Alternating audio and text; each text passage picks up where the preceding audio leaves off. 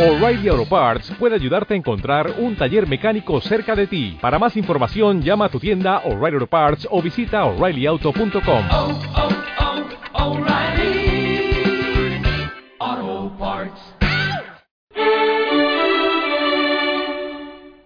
Sintoniza Onda Cero en Cantabria, Santander 91.9, Torrelavega 93.7, Castro Urdiales 100.8, Laredo 101.7 y Reynosa 90.1, en frecuencia modulada con sonido estéreo.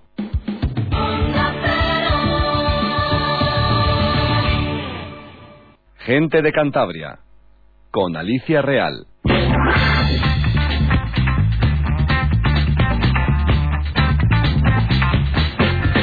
Buenas tardes. Deterioro constante, urgente, líderes en paro, políticas equivocadas de otros gobiernos han sido las frases y palabras que hoy hemos escuchado como valoraciones de la cifra de desempleos de la región en el mes de noviembre. 1.696 parados más, con un número de desempleados que supera los 48.000 desempleados en Cantabria. Datos del paro conocidos hoy que no han sido los únicos en marcar la actualidad del día. Hoy también hemos conocido la respuesta de la consejera de Sanidad cántabra las palabras del máximo responsable de la sanidad vasca.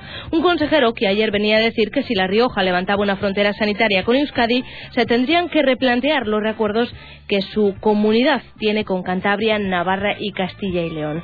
María José Sainz de Buruaga cree que uno no se puede lamentar que se levante una frontera y luego hacer lo mismo con los demás. No obstante, simplemente decir en relación a esas declaraciones que ha hecho el consejero vasco, pues que no puede uno lamentar y quejarse de que alguien levanta una frontera sanitaria y eh, amenazar o pretender hacer lo mismo con quienes la rodean, ¿no? Yo creo que esa no es la postura racional y que por lo tanto este tema, como es una cuestión de equidad y es un tema de co- una cuestión de cohesión, lo que hay que hacer es abordarlo donde procede en el Consejo Interterritorial de Salud para que eh, pues estas situaciones no vayan cundiendo. Osakidecha y Servicio Cántabro de Salud acuerdan dejar de enviar a determinados pacientes de Castro a las especialidades eh, al País Vasco, que es el caso de Cruces, Basurto, la clínica del doctor Adelza. Y ese es un tema pues que a día de hoy se mantiene y que desde luego tenemos que, que encauzar y que retomar, ¿no?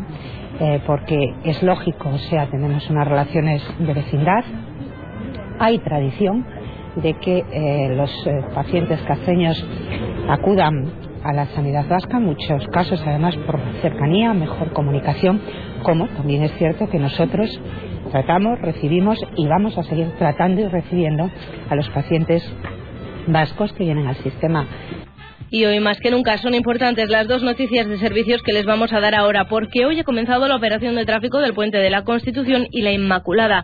Desde la Dirección General de Tráfico nos cuentan los detalles de cómo está hasta ahora las carreteras de la región. Buenas tardes. Muy buenas tardes. De momento no tenemos problemas destacables en, la carreteras, en las carreteras cántabras. Según los datos que manejamos hasta ahora, en todas las vías está circulando, insistimos hasta ahora, con total fluidez. Y a las 7 y 10 de la tarde completamos la portada de este Gente de Cantabria con la previsión del tiempo, aunque hoy se ha activado la alerta amarilla por nevadas y por temporal en la costa. Conozcamos la previsión del tiempo para las próximas horas desde la Agencia Estatal de Meteorología. Nos cuenta los detalles Enrique García. Buenas tardes. Buenas tardes. El cielo va a seguir muy nuboso en Cantabria en las próximas horas. Esperamos chubascos débiles a moderados que pueden ser localmente fuertes o acompañados de tormenta, aunque en la segunda mitad del día es probable que sean menos frecuentes e intensos. La cota de nieve está en torno a 900 metros. Hasta las 6 de la tarde podemos recoger nevadas de espesores de 8 centímetros en la Liébana y Cantabria del Ebro y de 4 en el centro de la región y en el valle de Villaverde. Las temperaturas van en descenso moderado. Hoy máximas que tan solo están en 7 grados en Reynosa, 12 o 13 en Potes y Castro Urdiales, también en los Corrales de Buelna, 14 en Camargo, 15 en Santander y los vientos soplan del oeste moderados con intervalos fuertes en estas horas en el litoral, aunque girarán al noroeste y quedarán flojos a moderados. Mañana sábado esperamos bancos de niebla matinales, cielos grises en la primera mitad del día, intervalos de mucha nubosidad y en la segunda mitad predominio de las nubes medias y altas. De madrugada puede caer alguna precipitación débil y ocasional en la costa. Las temperaturas nocturnas bajarán ligeramente, las diurnas subirán un poco. Esta noche helará débilmente en la cordillera y en el tercio sur de Cantabria. Y por último, el domingo tendremos aún esa nubosidad con intervalos de cielos casi cubiertos. Posiblemente de forma débil de madrugada y a primeras horas, especialmente en el litoral. Las temperaturas subirán algo. Es una información de la Agencia Estatal de Meteorología.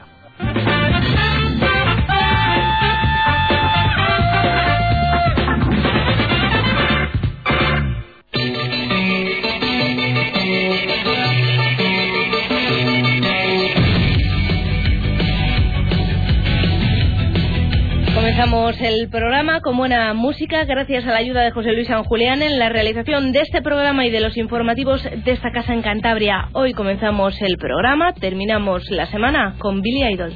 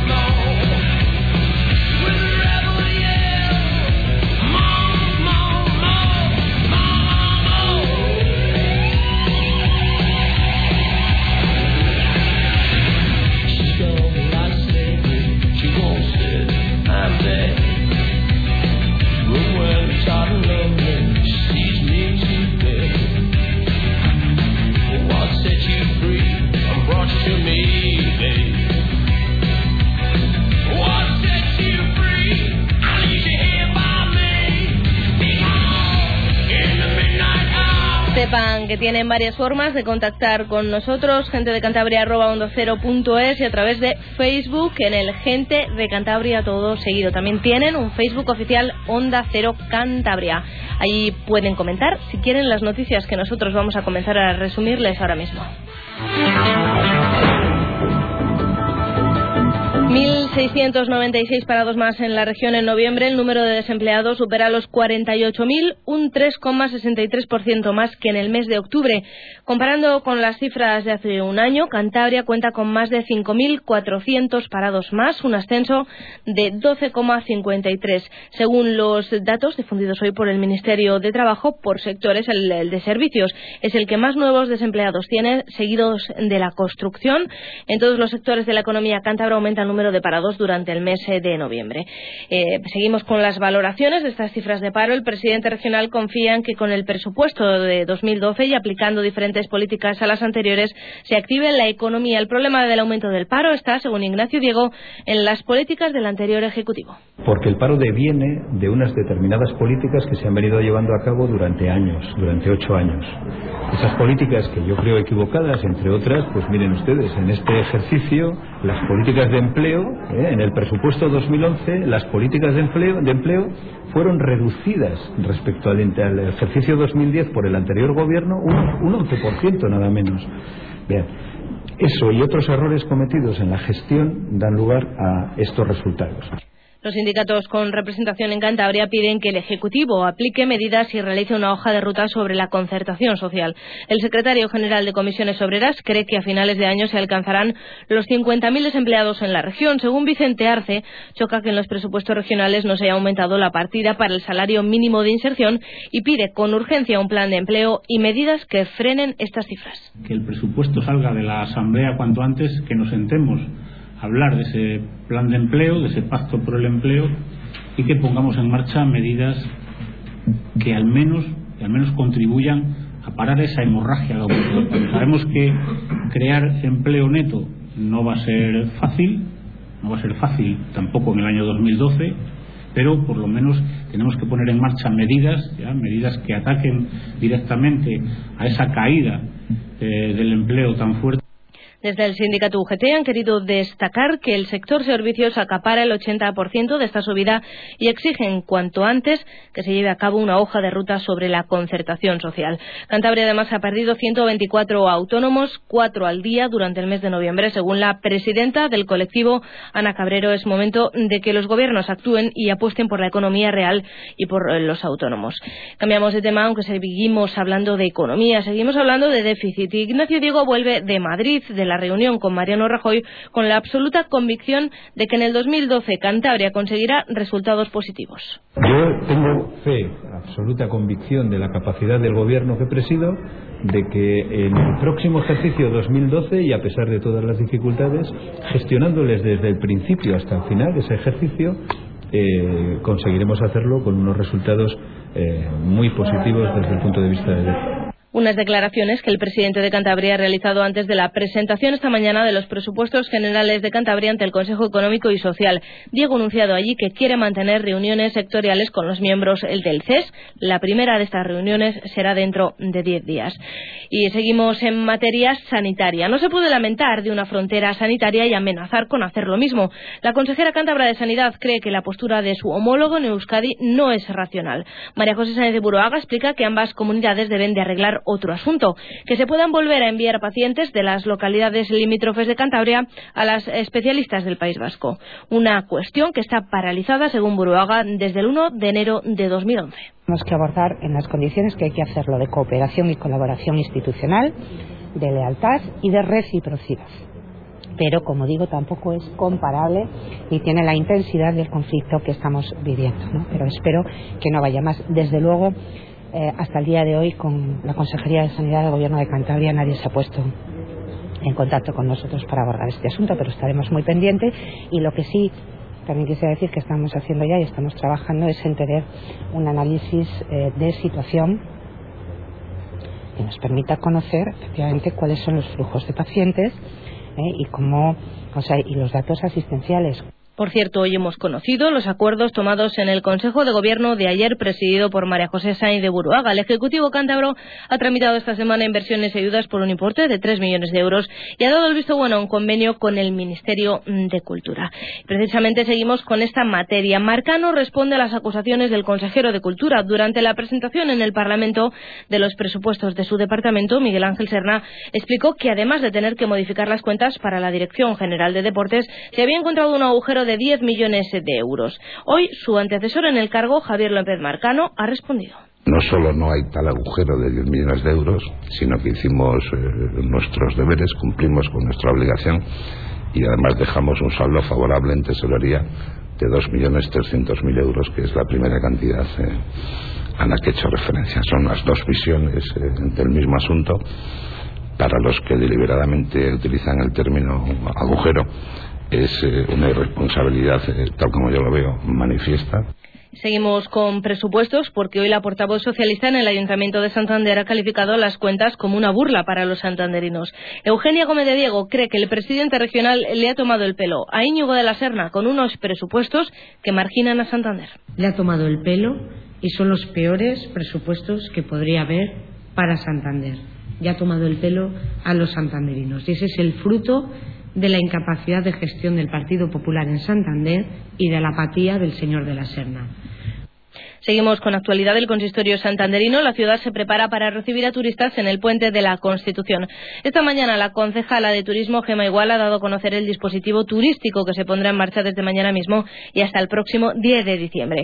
Gema Igual explica que se emplearán los horarios de las oficinas repartidas por toda la ciudad y recuerda que habrá un autobús panorámico que recorrerá Santander. Esperamos que para este puente de Inmaculada Constitución, que abarca pues casi toda una semana, porque las eh, fiestas son pues en días eh, alternos, pues tendremos el autobús turístico que también funcionará por las calles de Santander, dando la opción de casi en una hora pues eh, tener una visión global de la ciudad, explicando también la historia de la misma.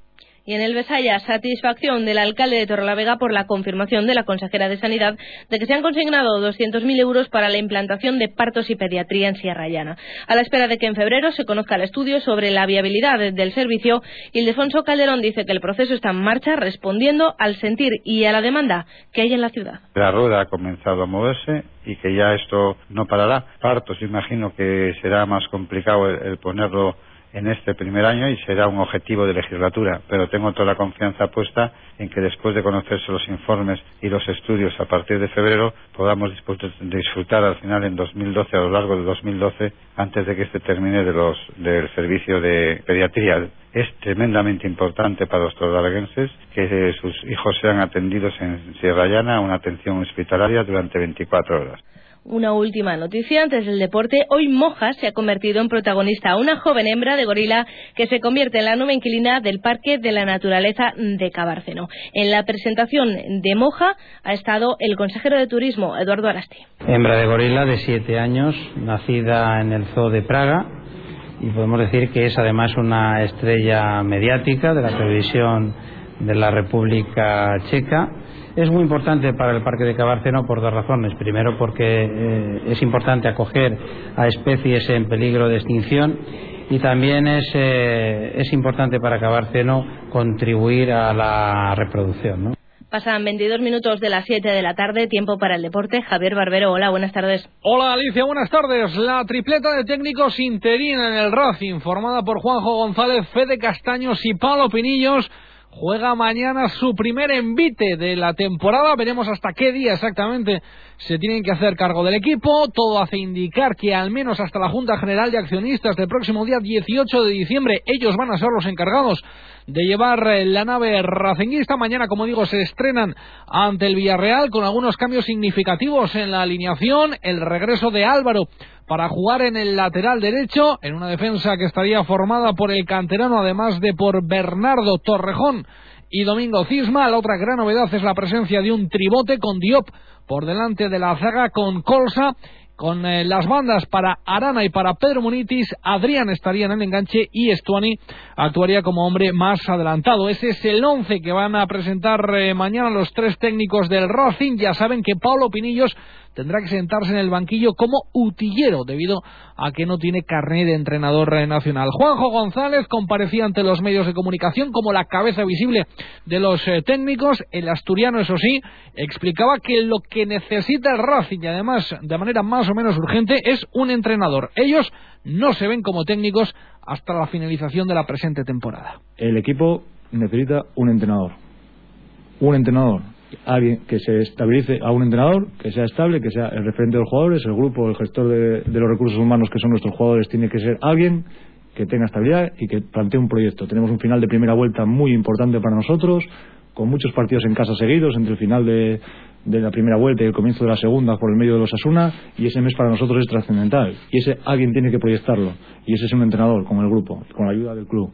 Bueno, pues un entrenador. Veremos eh, si el Racing se toma algo de prisa, aunque insisto, la intención del club es aguantar esta tripleta de técnicos hasta la Junta de Accionistas del 18 de diciembre y que luego sea el nuevo Consejo de Administración quien decida el nombre del técnico hasta la finalización de la temporada. En una semana o en un fin de semana en el que la gimnástica, por su parte, va a jugar el próximo domingo. Todavía lo tendrá que hacer en Santa Ana, puesto que la fecha de inauguración de los nuevos campos del Malcón todavía no se ha concretado. El equipo dirigido por José Gómez eh, va a recibir en Tanos a un rival directo como es el filial del Club Atlético Osasuna en el intento de los torlaveguenses por seguir mirando hacia arriba en la tabla clasificatoria con la referencia y con el sueño, ¿por qué no?, de meterse entre los cuatro, entre los cuatro primeros antes de la finalización de esta temporada. Gracias, Javi. Ustedes sigan escuchando porque nos queda mucho que contarles. Hablamos de gastronomía en unos segundos con Mercedes Giralta. Abriremos nuestro Gente 2.0. Por aquí ya está Juanjo Cacho.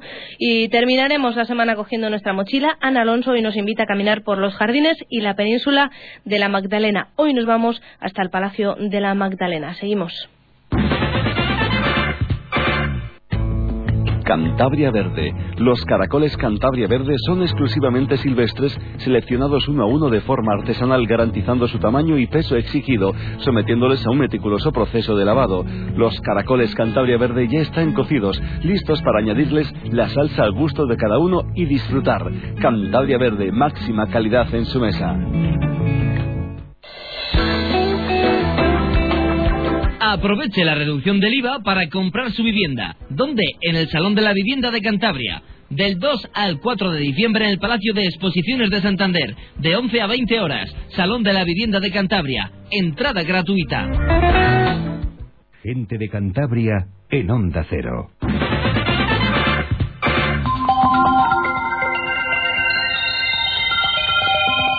Gente 2.0 Y abrimos este Gente 2.0 el primero del mes eh, de diciembre para hablar de aplicaciones móviles, eh, sobre todo encaminadas hacia el ocio y hacia el entretenimiento. Esto yo sé que a nuestro compañero José Luis San Julián le gusta mucho porque tiene su iPhone ahí ya conectado. Y saludamos a Juanjo Cacho, que también tiene un iPhone, por cierto. Buenas tardes, Juanjo. Sí, hola, buenas tardes, Alicia. Somos de Apple. Bueno, vosotros sois de Apple, yo no digo nada. Aplicaciones eh, móviles, ocio y entretenimiento. está bien, ¿no? Esto de Sí, sí. de entretenerse a través eh, de, de aplicaciones. Siempre estamos hablando de cosas de trabajo, redes sociales.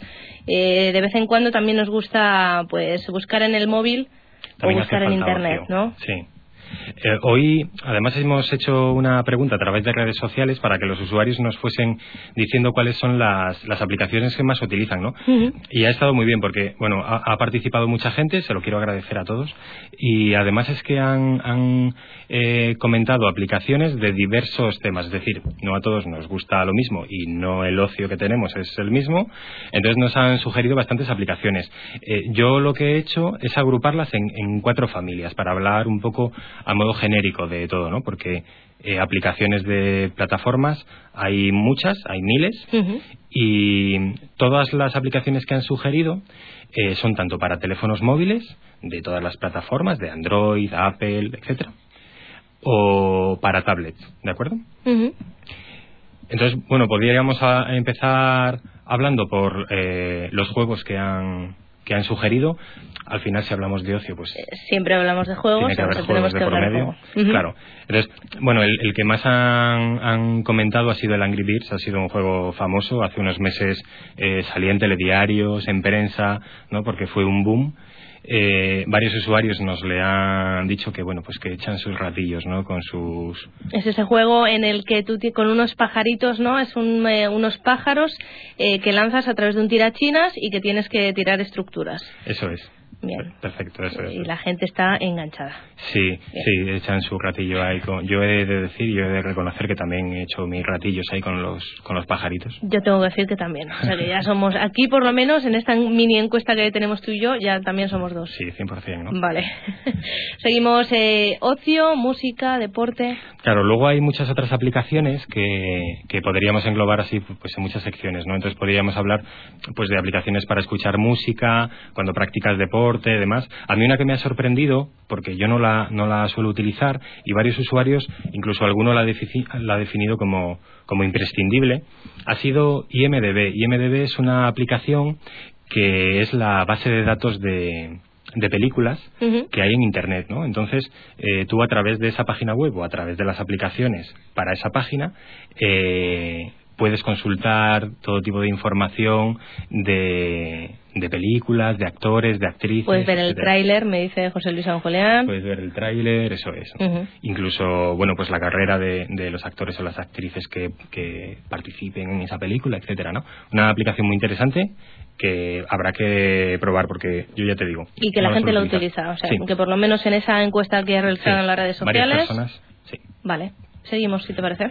Luego nos han propuesto también un par de, de aplicaciones, Runkeeper y Runtastic. Son aplicaciones para cuando practicas deporte, es decir, tú te llevas encima tu, tu, tu teléfono Espera, móvil. Es que tenemos aquí una conversación a tres. Me estoy diciendo, eh, Juanjo se ha reído porque lo ha escuchado por los cascos, por línea interna. Me dice Juan José Luis San Julián, tengo Runkeeper.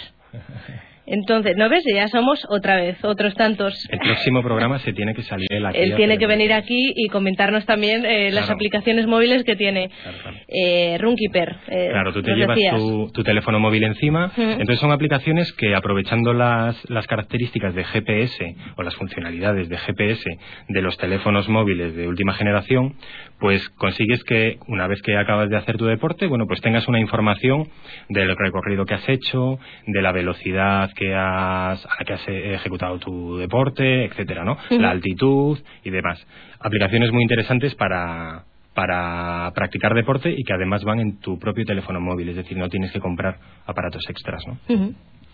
Seguimos. Esta a mí me gusta mucho. Yo la verdad es que la siguiente que, que nos vas a contar, eh, yo la he visto y me parece curiosa. Yo no la tengo, pero la he visto utilizar y me parece muy curiosa, muy muy curiosa. Claro, hablando por ejemplo de música, pues nos han sugerido desde programas para escuchar música, como puede ser Beat, en el que tú eh, dices qué, qué tipo de música quieres escuchar y la propia aplicación te, te sugiere temas. O Shazam, que imagino que es a la que te Sí. refieres, que es una aplicación muy interesante, sobre todo, bueno, pues para cuando estás viendo una película o para cuando estás en un bar y no conoces esa canción que está, que está sonando, es una aplicación que una vez que tú la, la pones a funcionar, escuchando unos segundos de, de una canción, te da información sobre esa canción, te dice el título, el álbum, etcétera. Suele funcionar muy bien y la verdad es que, bueno, resulta muy útil en, en algunas Que ocasiones. se ha acabado eso de, ay, esta canción me suena, ¿qué es, qué es, qué es? Ay, cómo me suena. No, ya eso se acabó. ya directamente con esta que es. aplicación pones el móvil, Sí. le das a aceptar o, bueno, donde tengas que darle Escuchar y ya está. y te dice, te da, te escucha unos segundos, Taguear. Taguear, eso es. Eh, no, si es que José Luis San Julián está, está puestísimo en todo esto. José Luis, ven para acá. Eh, Juanjo, seguimos. Eh, hemos hablado de ocio, de deporte, de música, incluso de juegos con este Angry Birds. Eh, viajes. Sí, eh, es otra, otra, otro tipo de aplicaciones muy interesantes para cuando estamos fuera, eh, pues viajes de ocio, de trabajo, etcétera. Hay miles de aplicaciones. Estamos hablando de que la mayoría de estas aplicaciones son gratuitas y en cualquier caso eh, algunas aplicaciones que, que sí son de pago eh, son costes muy bajos, es decir, hay aplicaciones que, que pueden costar incluso menos de un euro, ¿de acuerdo? Entonces hay aplicaciones sobre, sobre viajes que son muy interesantes para cuando estás fuera, ¿no? Aplicaciones que te están dando o información, guías de viaje oficiales de las ciudades, países a los que estás viajando, o incluso aplicaciones relacionadas con redes sociales de viajes, como puede ser eh, TripAdvisor o Minube, eh, en las que somos los usuarios los que generamos contenido sobre un destino y tú lo puedes consultar estando en ese sitio, ¿no? Este tipo de aplicaciones también utilizan las funcionalidades de GPS de los móviles, de tal forma que la propia aplicación te sugiere sitios que ver cercanos a tu ubicación y lo bueno es que puedes ver opiniones de, de otras personas de que hayan viajado antes, eso es. No, no está mal. Eh, yo hace poco he, estado, he viajado a Madrid y a- en, en Iberia y a mí me resultó muy curioso que una persona eh, que estaba delante mío en la cola para entrar al avión en el iPhone eh, él tenía su código, no sé cómo se llama el código, un código de estos especiales, el código eh, BIDI, me dice José Luis San Julián, eh, lo pones en la maquinita En de Iberia lector. de la entrada, en el lector, y directamente esa es tu tarjeta de Ya no embarque. necesitas tener billetes, sí. Hay aplicaciones, eh, Drive to Go, creo que se llamaba, hay varias aplicaciones en las que puedes digitalizar tu billete de avión de tal forma que cuando estás en, en la fila de embarque, pues eh, ya no necesitas llevar ese papel impreso que tienen algunas compañías y con tu propio móvil puedes No llevarte. en todos los aeropuertos, como dice nuestro Eso es. técnico, pero bueno, que Y no todas las aerolíneas, pero Bueno, pero oye, que ya es, es un avance y es una aplicación de viajes. Eh, terminamos con fotos, si te parece. Perfecto. Eh, bueno, al final cuando vamos con nuestro móvil por ahí, una de las aplicaciones yo creo que, que más se utiliza, ¿no? De las extras del teléfono, porque a veces nos olvidamos que se puede hablar por teléfono. Sí. Eh, yo creo que es la- las cámaras de fotos, ¿no? Eh, hay cientos, miles de aplicaciones para hacer para hacer fotografía, incluso para retocarla. Nos han sugerido varios usuarios. Instagram es una aplicación. eh, esta es solamente para plataforma Apple Para iPhone. para iPhone, eso es, eh, muy interesante porque te propone, tú haces una fotografía y te propone varios efectos de, bueno, simplemente pulsando un par de opciones eh, tienes unas fotografías, pues, bueno, Mm. pues muy bonitas, ¿no? muy curiosas. Y otra aplicación, Retrocámara, que también nos sugerían que era para plataforma Android y mm, que son aplicaciones que eh, sin, bueno, por supuesto sin ningún tipo de conocimiento de fotografía y de una forma muy fácil puedes eh, hacer fotografías, pues bueno, pues muy vistosas y sobre todo lo bueno que tienen estas aplicaciones es que eh, comparten directamente esas fotografías en redes sociales, que es una, eh, bueno, uno de los objetivos de toda aplicación, ¿no? de toda plataforma, el, el hacerse más social para que, las, para que los usuarios la utilicen. Eh, pues Juanjo, nos ha encantado esta charla a tres, porque José Luis San Julián también ha estado con nosotros aquí dentro, aunque no haya hablado. Eh, que nos, eh, nos encanta este espacio Gente 2.0, eh, que aprendemos un poquito más. Eh, yo me quedo con el Sazam.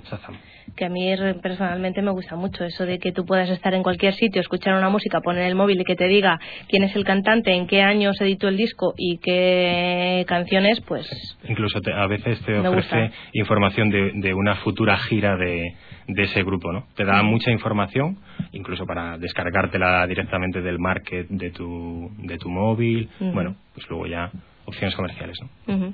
Pues Juanjo, muchísimas gracias por estar un viernes más con nosotros en este Gente 2.0. Eh, de cara a las Navidades tendremos cosas especiales, ¿no? Bueno, ya lo, lo dejo caer. Lo dejamos ahí. Lo dejamos sí, ahí. Ver un poco. Eh, las posibilidades que tienen redes sociales, internet y bueno, eh, aplicaciones eh, de esto de este tipo para de cara a las de Navidades. cara a las navidades, eso. es. Juanjo, muchísimas gracias. Muchas gracias a Buenas vosotros. tardes. El Cenador de Velo, enseña gastronómica de calidad de la nueva cocina tradicional. Amplia carta con sabrosos platos, postres artesanos, parrilladas 10 euros por persona, menú diario especial por 15 euros. Estas navidades, el lugar ideal para sus reuniones de empresas y familiares. Grupos a partir de 15 euros persona. Si quiere comer bien, apunte este nombre. El Cenador de Velo. Teléfono 942-134-484. Barrio San Julián 10. Puente Arce. Cerramos Outlet Punto Azul. Liquidamos todas las existencias. Precios aún más bajos en textil para el hogar y hostelería. Liquidación por cierre en Outlet Punto Azul. Cortinajes, alfombras, ropa de casa. Cerramos Outlet Punto Azul. Avenida de Parayas, detrás de Porcelanosa. Aparcamiento. Abierto sábados tarde. Espartanos, preparad el desayuno y alimentaos bien, porque esta noche cenaremos en el infierno. No dejaremos que nadie nos arrebate la oportunidad de conseguir uno de los 300 Citroën Berlingo First con aire acondicionado por 9.200 euros. Citroën Creative Technology. Ven a verlo a la red Citroën de Cantabria. En Onda Cero, gente de Cantabria. En Gente de Cantabria, degustamos la gastronomía con Mercedes Giralt. Y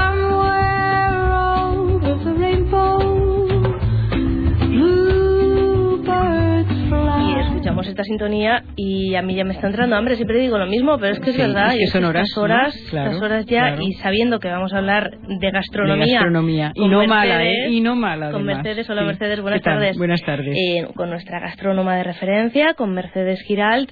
En la semana pasada hablábamos eh, de esa huerta murciana, de Sí, todos esos productos de Murcia, no solo de la huerta. Fantásticos. Y eh, nos emplazamos para que hoy Hoy empezásemos a hablar Andalucía. Andalucía. Que Andalucía Es ex- extensa también. extensa y una gastronomía fantástica. Riquísima. Sí.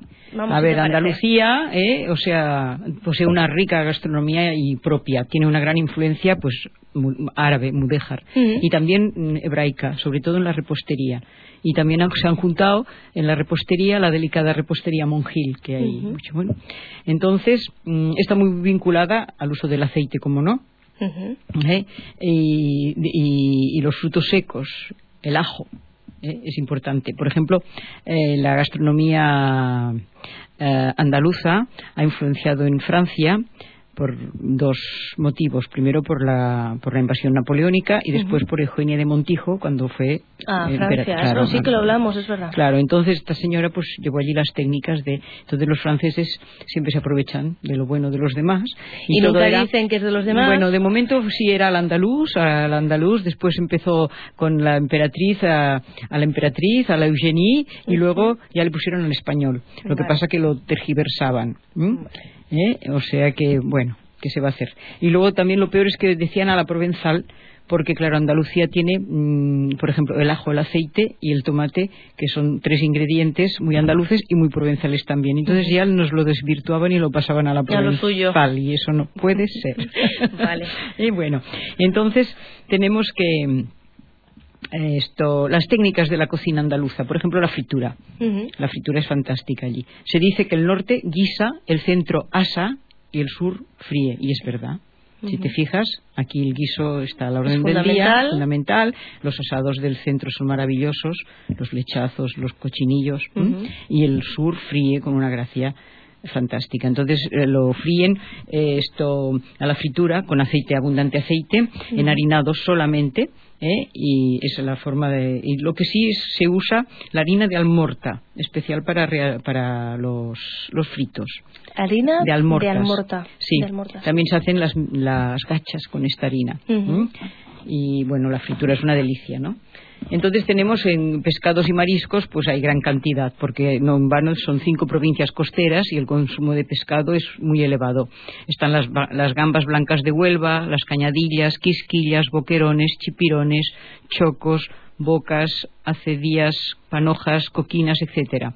Es destacable la importante pesca del atún en las almadrabas de la costa gaditana, así como el consumo popular de la mojama y de otros salazones. Eh, tienen un punto fantástico para el marisco. Por ejemplo, las gambas blancas de, eh, las gambas blancas y los langostinos, eh, si son a la plancha es vuelta y vuelta y si son cocidos y luego con la sal.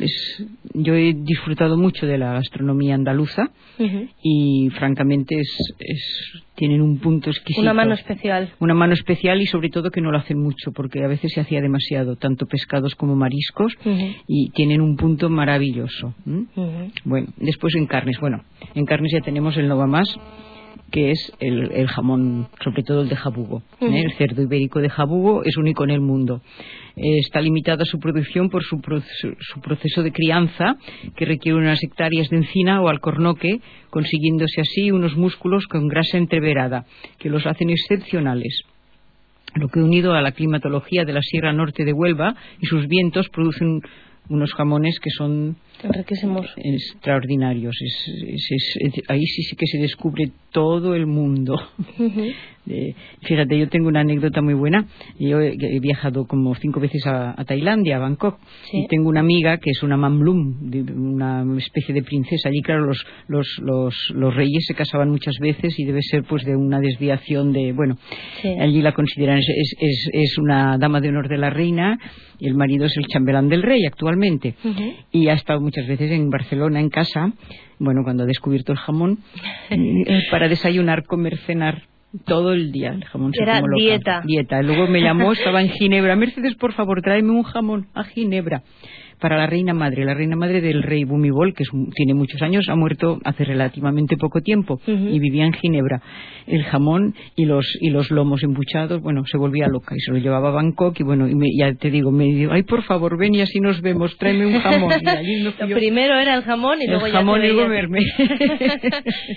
Sí, sí. Y bueno, por ejemplo, como he tratado mucho con extranjeros, es que se, vuelven locos. Es una cosa es verdad, ¿no? extraordinaria. el jamón, eh, vamos a ver, el, cualquier tipo de jamón. bueno, pero ya el de Huelva, el de Jabugo, eso es. Yo tengo unos, tengo dos o tres recuerdos en Andalucía, tomas en Sevilla, sobre todo, que es donde más he estado yo, en Córdoba, en Huelva también, tomas unos jamones sensacionales. Ahí yo tengo dos o tres recuerdos que son épicos. ¿eh? Una cosa, un jugo, jugosos, además el corte Claro, no sé, hay que cortarlo a cuchillo, pero fino, fino, fino, y, bueno, una cosa es un sabor que, es único en el mundo, de verdad. El jamón de Huelva, muy recomendable. El, bueno, bueno, bueno, pero todos los dieces y los veintes del mundo, ¿eh? Entonces, eh, el cerdo, del cerdo ibérico también se obtienen excelentes carnes que se pueden comer en varios restaurantes de, Andalucía. Eh, una, de las, eh, una de las preparaciones cocidas de carne son los mm, conocidos callos a la andaluza. Eh, Sierra Morena es famosa por sus cacerías, sí, sobre todo tiene mucha caza mayor y también puede disfrutarse de famosos guisos de jabalí o venado y sus respectivas chacinas naturalmente. En la Sierra de Cádiz son típicos los platos de carne de caza, el jabalí, el conejo, la perdiz, el venado, el corzo y otros. Después tenemos el jamón curado, se produce en las zonas serranas de Sierra Morena y Sierra Nevada como el jamón de la Sierra de Huelva, el de los Pedroches y el de Trévelez. Los tres son denominaciones de origen y tienen una calidad contrastada. Es el caso de los jamones de Huelva y los de Pedroche son de cerdo ibérico y el caso de Trévelez es de cerdo blanco. Si bien su curado en el microclima de cara al norte de la Sierra Nevada le proporciona una calidad excepcional. Realmente es muy bueno también. en varias zonas y que cualquiera de esas zonas. El que se lleva la palma es Huelva. Es Huelva. Eso es extraordinario. Entonces tenemos las hortalizas y cereales que eh, eh, se caracteriza especialmente mm, por las sopas frías o calientes elaboradas a base de aceite, vinagre, ajo, pan, tomate y pimiento, que el, que se lleva a la palma naturalmente es el gazpacho. Gazpacho, salmorejo también, pero igual más... El salmorejo también es muy rico, pero el gazpacho es el más mm, universalmente conocido. ¿eh? Ah, entonces el salmorejo es como un gazpacho más espeso. ¿Con más pan? más pan. El salmorejo solo es pan eh, remojado en, en, agua, eh, tomates, ajo, y, y un poco de vinagre y un buen aceite. ¿m? Entonces está la porra antequerana, el ajo caliente, la sopa campera, y prescindiendo del tomate y empleando almendras el ajo blanco, que a mí me encanta, es una sopa buenísima. ¿eh? muy fina. Esto, hay una, este, habla, a ver, quién es, ¿dónde tengo yo? Marañón dice que el, que el gazpacho es una suculentísima combinación empírica de todos los simples fundamentales para una buena nutrición. No, sí que es verdad. Es verdad. Sí que es verdad. Es una ensalada triturada. ¿eh? Y, y es Y que en días de calor, que en Andalucía los hace, los hace. los hace, Vive Dios que no, sí. va, no, no, los hace, eh, claro, Sí. se han sabido adaptarse, ¿no? Han Sí, sí, es que es, es- es claro, la naturaleza te da lo que eh, lo que se necesita en cada momento y el hombre pues allí ha sido en esto ha sido sabio y un buen chorretón de aceite que tienen unos aceites que te mueres también, eh, claro. ¿Eh? Entonces eh, tenemos eh, eh, la- en cuanto a los platos elaborados a base de cereales, en Andalucía Oriental está muy extendida las migas de harina, más próximas a las gachas manchegas. En Andalucía Occidental, sin embargo, son las poleás las que ocupan su lugar. Al ser bajo Guadalquivir, el mayor producto es un arroz largo, que es el único que hay en España, y se pueden degustar unas buenas mm, arroces caldosos en Huelva. Yo los he comido muy ricos, con bogavante, está muy, los hacen muy bien. Am, También hay excelentes setas comestibles en las provincias donde se recolectan. Esto, en repostería tenemos una gran influencia andalusí eh, eh, en, la, en la repostería andalusí medieval. Destacan los pestiños, alfajores, eh, el polvorón de la estepa, mantecadas, roscos de vino, torrijas, etcétera. Y muy apreciada la repostería conventual. Antes hemos dicho que tenía gran influencia también. ¿eh? y, y se comentó de Andalucía. Vinos y licores, ahí también hay que descubrirse. El Jerez, por ejemplo, es un vino alabado incluso por Shakespeare en todo el mundo. Menos aquí el buen señor Alejandro Dumas, el francés, que vino, recorrió España. Y yo es que tengo ganas de encontrar el libro este que nos pone a bajar de un burro.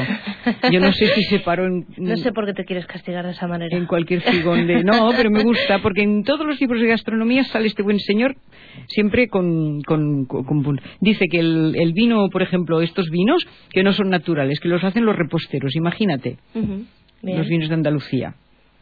Vale. Vale. Bueno, ¿qué, qué le vamos a decir ya al pobre señor? Bueno, ya nada, Ya. ni modo, pero que me da mucha rabia.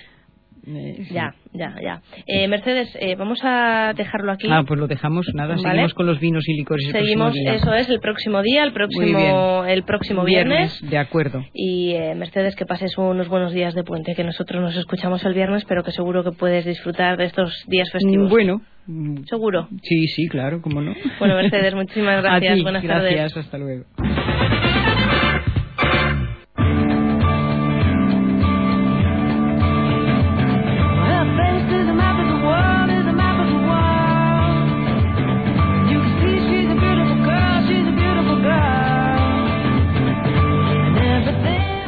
Escuchando esta sintonía, muchos de ustedes sabrán que vamos a coger nuestra mochila, esa que hacemos siempre que Ana Alonso nos propone un nuevo destino al que viajar.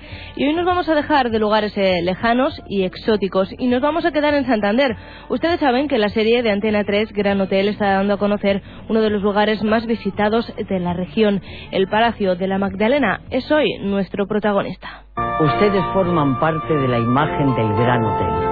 Deberán conocer a la perfección las 60 habitaciones y las preferencias de nuestros clientes habituales. Son las mejores habitaciones del hotel y donde se alojan los clientes más adinerados. Y la familia Darcón. ¿La familia Darcón? Los propietarios del hotel.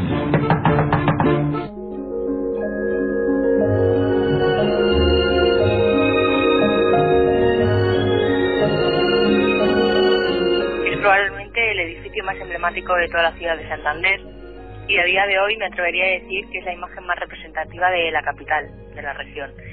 Si tuviéramos oyentes de fuera de Cantabria, habría que decirles que tuvieran cuidado en la búsqueda de información por Internet sobre el palacio, porque en Asturias hay un hotel spa que se llama precisamente así, Hotel Palacio de la Magdalena. Seguro que muchos de ustedes conocen el popular Palacio de la Magdalena, pero ¿saben cuál es su historia? Pues pongan el oído y escuchen bien, porque hoy nuestra mochilera, Ollana Alonso, nos da a conocer los entresijos de este gran palacio. La construcción del Palacio de la Magdalena nos va a llevar atrás en el tiempo un siglo. tenemos que viajar en nuestra máquina del tiempo hasta principios del siglo XX, cuando en concreto en el año 1908 el Ayuntamiento de Santander cedió el Parque de la Magdalena al rey Alfonso XIII y decidió construir un palacio por suscripción popular para que la familia real veranease en la ciudad. Así, entre 1909 y 1911 se construyó este imponente palacio, que no fue amueblado además hasta el siglo hasta 1913. El lugar elegido para la construcción en la península de la Magdalena, de 28 hectáreas de superficie, sitúa a este, este edificio sobre el antiguo fuerte de Santander, que protegía la entrada a la bahía y lo dota el edificio de unas vistas increíbles, como podemos contemplar aún hoy, a pesar de que el paisaje ha variado con el paso del tiempo. Los arquitectos de este mastodóntico palacio fueron los cántabros Javier González Riancho y Gonzalo Brincas Vega, quien tras ganar un concurso convocado por el ayuntamiento crearon una estructura que mezclaba elementos arquitectónicos no solo de origen francés e inglés, sino también montañeses, formando un no estilo, porque realmente no era un estilo, una variación que se viene llamar pintoresquismo e- ecléctico. Tal vez ustedes sean de esos que se han conformado con ver el Palacio de la Magdalena en la televisión o se hayan atrevido a pasear por el exterior de uno de esos días soleados de verano en el que los estudiantes de la Universidad Internacional Menéndez Pelayo llenan las habitaciones del edificio palaciego. Con Ana Alonso hoy vamos a conocer cómo es su interior. Se construyó de piedra de mampostería que procedía del huerto. Para la cubierta se utilizó pizarra. La planta es rectangular con 91 metros de largo, 21 de ancho y un cuerpo saliente hacia el norte de 20 metros de lado. Consta además de sótano, de planta baja, de planta principal, de ático y de desván. El sótano estaba destinado al servicio, a las cocinas y a las despensas. Y en la planta baja se ubicaron el pabellón de invitados, los dormitorios, las dependencias para los criados, la mayor, mayordomía e intendencia. Una grandísima terraza, el salón para las fiestas, los comedores, y las salas de las audiencias reales. En la planta principal se ubicaron los dormitorios con los despachos y salones, las habitaciones para los monarcas, los infantes y el servicio más próximo a ellos. También, por supuesto, el despacho, el despacho del rey. En el alzado las fachadas son asimétricas, con abundantes entrantes y salientes que nos dan la falsa sensación de que en realidad son varios cuerpos independientes cuando no es así. Destaca la fachada principal con dos torreones octogonales y escalinata de dobles tramos. Y precisamente en la fachada nos quedamos, en el exterior del Palacio de la Magdalena y en su disposición. El Palacio de la Magdalena dispone de dos entradas principales, una al norte, pensada para los carruajes, con pórtico, y otra en, la fachada sur, con una escalinata. En el interior del palacio predomina la ornamentación de gusto inglés, y como curiosidad hay que decir que la mesa del comedor de madera es una de las más largas de España y sirvió en su momento para grabar aquel mítico anuncio que probablemente todos recordamos de limpiador y que una mujer se tira deslizando como sobre una capa resbalando por toda la mesa eh, pasando el paño.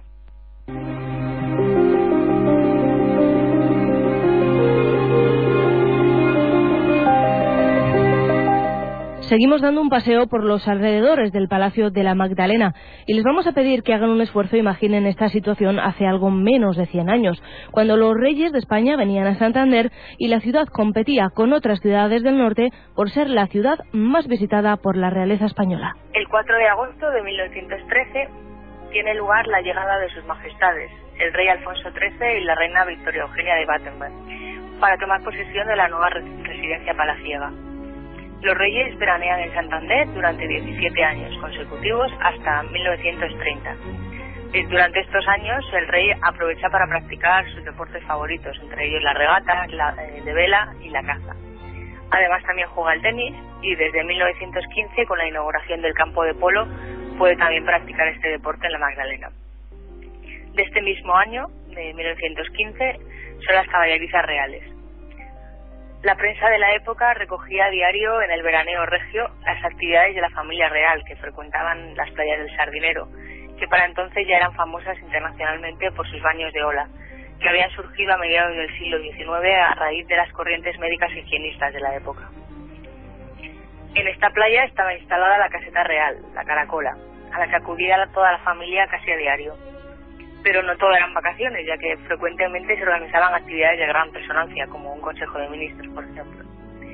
Gracias a estas visitas, la ciudad de Santander poco a poco se fue transformando con la inauguración de los reyes de diferentes centros oficiales, como la biblioteca municipal o el barco mercantil.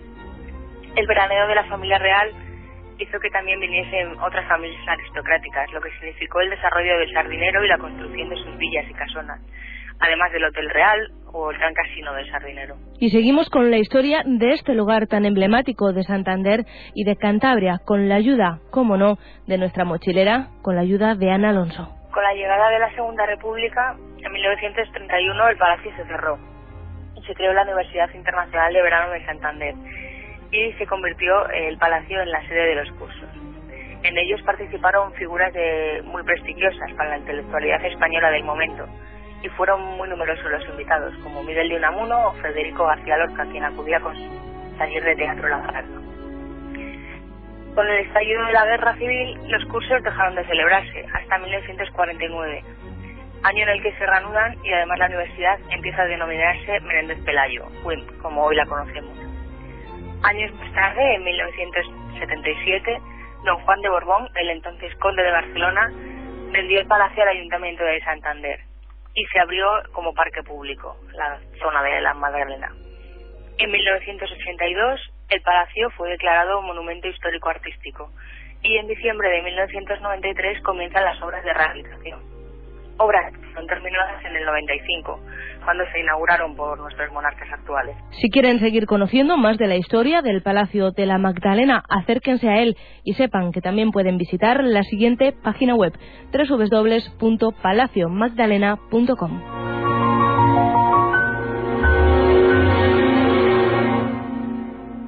Gente de Cantabria en Onda Cero.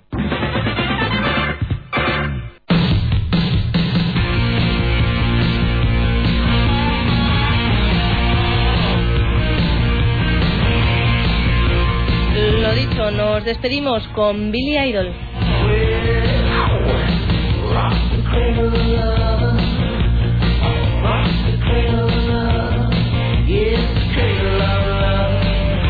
El título de la canción lo está diciendo el propio Billy, Cradle of Love.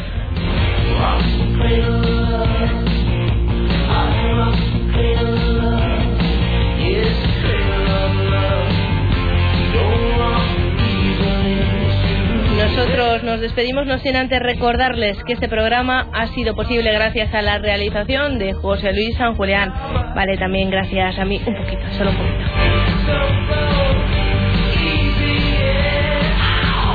También a Juanjo Cacho, gracias a Juanjo Cacho, gracias a Mercedes y gracias a Ana que han hecho posibles esta última hora de radio. Ustedes siguen en muy buena compañía, siguen ahora mismo en un minuto acompañados de Billy Idol y después de Carlos Alsina. Buenas tardes.